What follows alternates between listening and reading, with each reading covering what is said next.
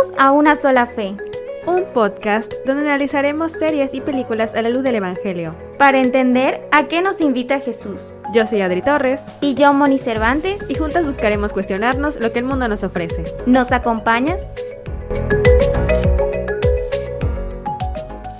Hola, ¿qué tal? Mucho gusto. Muchas gracias por sintonizarnos de nuevo, sintonizarnos como si fuera radio. Eh, espero que estén disfrutando su Adviento, si lo están escuchando cuando sale y que hayan reflexionado sobre lo que discutimos el episodio pasado. Hola, Moni, ¿qué tal? Hola Adri, qué gusto verte otra vez. Qué gusto que nos estén escuchando otra vez. Así es, gracias por, por darnos la oportunidad. Hoy vamos a hablar de una serie que mucha gente ha visto y es Grey's Anatomy. Ahora, hay varias aclaraciones al respecto, porque no me van a caer encima por, por todas las ¿Qué andas críticas posibles. Primero que nada, no estoy como recomendando, porque primero que nada es como nuestro nuestra labor cristiana, ya lo hemos hablado en otros episodios, ¿no? Si lo que me está aportando no es como que lo bueno no supera lo malo, entonces ¿para qué estoy allá? En el caso de Grey's Anatomy, además, tiene tantas temporadas que ya ni siquiera está bueno como serie, o sea, me van a, me van a criticar los otros, pero ya, ajá. Si me dijeras vas a verlo otra vez, no lo voy a hacer. Pero en particular, eh, justo a Mamoni se lo acabo de, de mostrar, hay un episodio que me parece así una joyita dentro de tantas cosas que puede presentar de Grey's Anatomy. Y es este personaje de April Turner. Ahora, muchos, muchos odian a April por diferentes razones, pero cuando lo veía, eh, no lo vi todo, así que no puedo decir así como un análisis de profundidad, pero cuando unos episodios que veía, lo que más me llamaba la atención, pues era ella, porque me sentí identificada con ella, en el sentido de que era la única como cristiana en ese ambiente y llegaba a ver como conflictos eh, de, de ella misma, ¿no? Y cómo aplicaba en su práctica. Pero para este episodio, que sí busqué en particular el episodio y el minuto, que incluso, y es lo que, lo que te estoy diciendo, que incluso en ese episodio hay otras cosas no muy buenas. Entonces, si lo van a ver, vean literal, donde vean a una chica pelirroja, ahí van a ver. en el cursor encima ven una chica pelirroja, ahí, mira ella, salta de la siguiente y así. Este, porque en este caso en particular, y cuando llegamos es el episodio 17 de la temporada 14. Em, y para este punto, April ah, se había casado, había tenido algunos conflictos con su esposo, que era ateo, y este, no recuerdo si en ese momento ya estaba divorciada, pero para ese punto se había embarazado, había perdido a su bebé. Hubo un día en particular en el hospital que recibió a muchos niños sufriendo y así, entonces como que ese día se enojó con Dios y empezó a tomar y empezó a hacer otras cosas. Entonces cuando empieza este episodio ella está en ese estado eh, de es como que querer alejarse de Dios. Tal vez no no creer en Dios, pero sí en cómo puede estar un Dios tan malo y cruel que hace sufrir, me hace sufrir a mí, etc. Y cuando empieza este episodio, el contexto es que pues llega este señor que es un rabino, es judío, y pues otra doctora ya lo había tratado por una, por una infección y le da antibióticos en varias ocasiones y entonces resulta que ahorita llega y tiene como una erupción y su, su piel toda quemada y todo eso. Resultó que pues era algo, una reacción a los antibióticos muy rara y que no le pasaba a todo el mundo. Entonces ya para este punto pues el señor estaba eh, Agonizante. estaba agonizando y, y ella, pues la April, la, la doctora, pues estaba con él.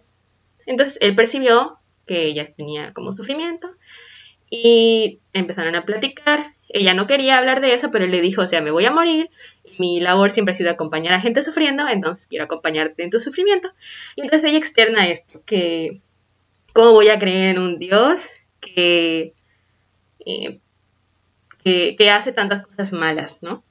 Entonces el Señor le dice así como que, ¿dónde hay garantía en tu fe de que no vas a sufrir? ella le dice, no estoy pidiendo así que nunca pasen cosas malas, ¿no? Sino que estoy diciendo que sea justo. Y entonces aquí empieza a decir unas cosas que cuando las dijo yo me impacté y dice, y lo quieren ver, o sea, él lo dice como muy elocuentemente, ¿no? Eh, justo fue que Moisés no llegara a la tierra prometida, justo fue que Sara tuviera que esperar tantos años para tener un hijo y luego Dios le dijera, sacrifícalo. Eh, no y la mejor parte, no estoy muy consciente, muy enterado de la segunda parte, porque los judíos pues no reconocen el Nuevo Testamento, pero dice, yo sé que Jesús no la pasó bien, y efectivamente, ¿no? Es verdad. Entonces, dice, o sea, ninguna garantía. Y ella dice, pues, ay, ¿qué, qué tengo que hacer entonces? Su- Sufrir y ya. Solamente ver que así es el mundo. Y entonces, él, pues, dice, no, o sea, puedes creer que Dios es bueno y en la bondad, o puedes eh, creer que es aleatorio si te hace feliz. Pero no te hace feliz, porque tu corazón no está hecho para eso. Esa es mi cosecha, esa es de mi parte, ¿no? Eh, y luego, eh, él dijo una frase que está súper fuerte, muy poderosa, y dice, Dios no es indiferente a tu sufrimiento. Buenísimo de sabiduría, o sea, Totalmente. me impresionó demasiado. Y ya luego habló un poquito de una frase, eh, le diré la frase en este momento.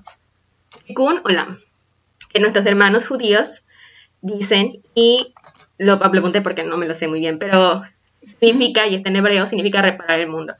Y es esta noción que tenemos igual los cristianos, de que nosotros estamos puestos aquí como las manos de Cristo, como los pies de Cristo, como el corazón de Cristo para reparar este mundo y el sufrimiento.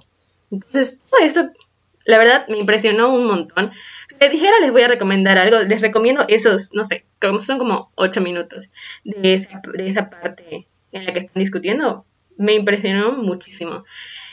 Es de esos momentos que yo creo que el espíritu agarra y una- un grupo de escritores que realmente jamás en la vida les habrá pensado esto va a servir para algo, o sea, voy a ayudar a las personas en su camino de fe, los inspira y lo ponen allá. Escribe. Así que a mí me impresionó. ¿Qué opinas? A mí también me impresionó, o sea, me impresionó un montón porque, pues como dice Adri, ella conoce más de la serie y ella me dijo, es que quiero que veas esto. Y me, tal cual me asentó a la computadora y me dijo, play.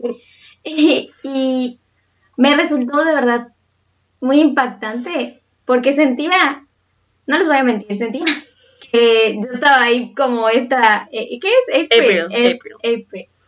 Porque pues creo que a mí también me ha pasado eso, ¿no? Es que toda mi vida hice lo que... Me, me da risa porque ella dice, seguí sus reglas.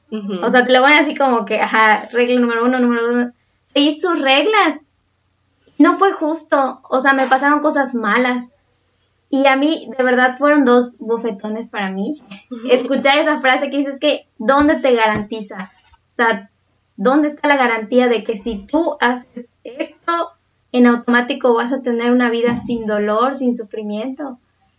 Y pues la verdad es que a mí personalmente pues me llegó a pasar eso tal cual, ¿no? El que estaba molesto y yo decía, pues es que si lo estoy haciendo bien, ¿qué te costaba? O sea, ¿qué te costaba cumplirme la única cosa que yo te estaba pidiendo? O sea, solo una cosa te estaba pidiendo con todas mis fuerzas y, no me la das y, y- y no me permites estar sin dolor y no permites a mi familia estar sin dolor. Entonces, o sea, ¿de qué se trata? O sea, ¿de qué se trata tu, tu juego? ¿De qué se trata?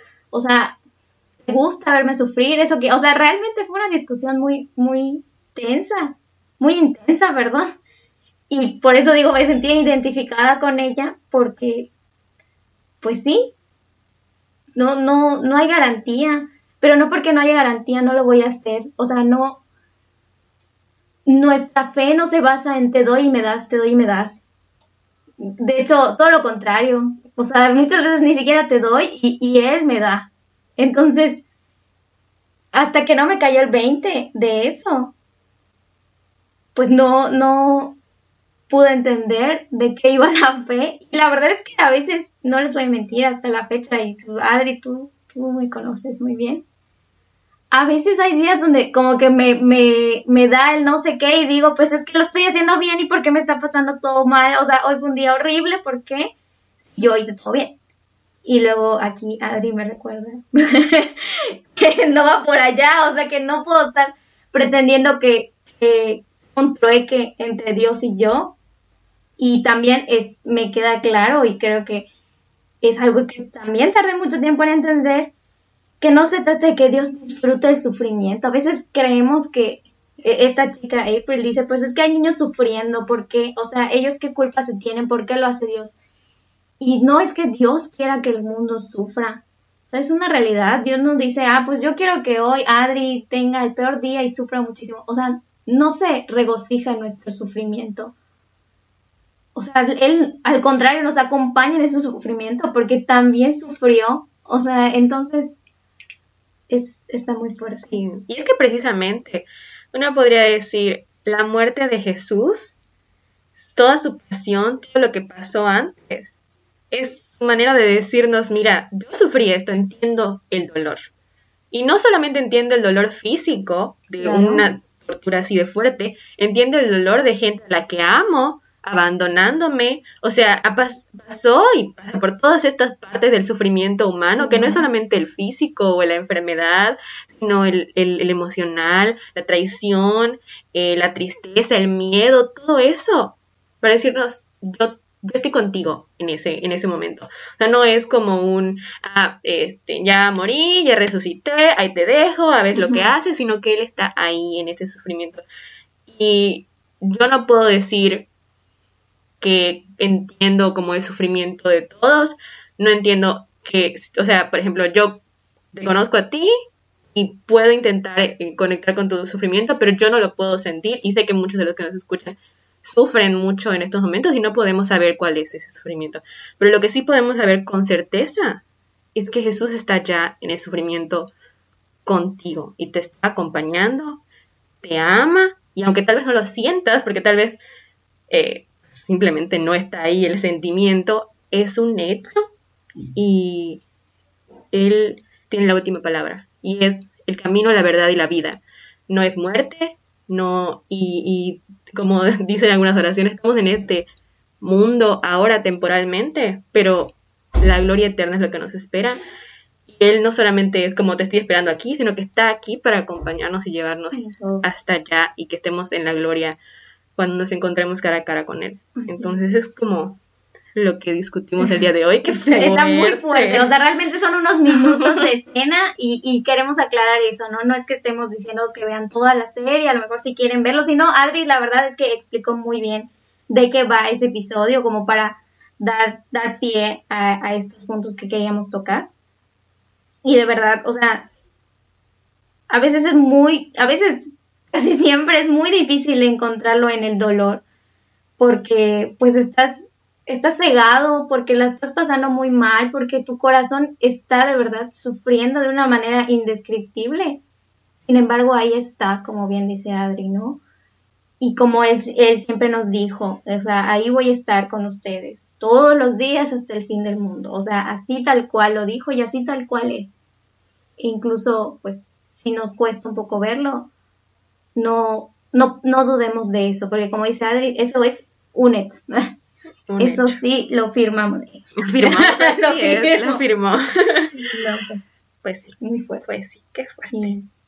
pues esperamos que estos minutos de, de, plática medio intensa, van a decir, ustedes son bien intensas, porque de verdad empezamos a hablar y a veces siento que hasta empezamos a gritar, porque, porque nos emocionamos, pero es que de verdad es pues son cosas que nos hace pensar, eh, pues el, medio, ¿cómo dices? De las series, las películas, y pues esperamos que ustedes igual como que, pues si les es de utilidad, que pues que lo aprovechen y si tienen alguna aportación también que hacernos, algún comentario que nos quieran hacer, alguna sugerencia, pues que nos la digan con confianza porque pues estamos aquí, como siempre les decimos, para crecer juntos en nuestra fe. Y eso es todo. Muchas gracias y nos vemos a la próxima. Oren por nosotras y nosotras oramos por ustedes. Bye.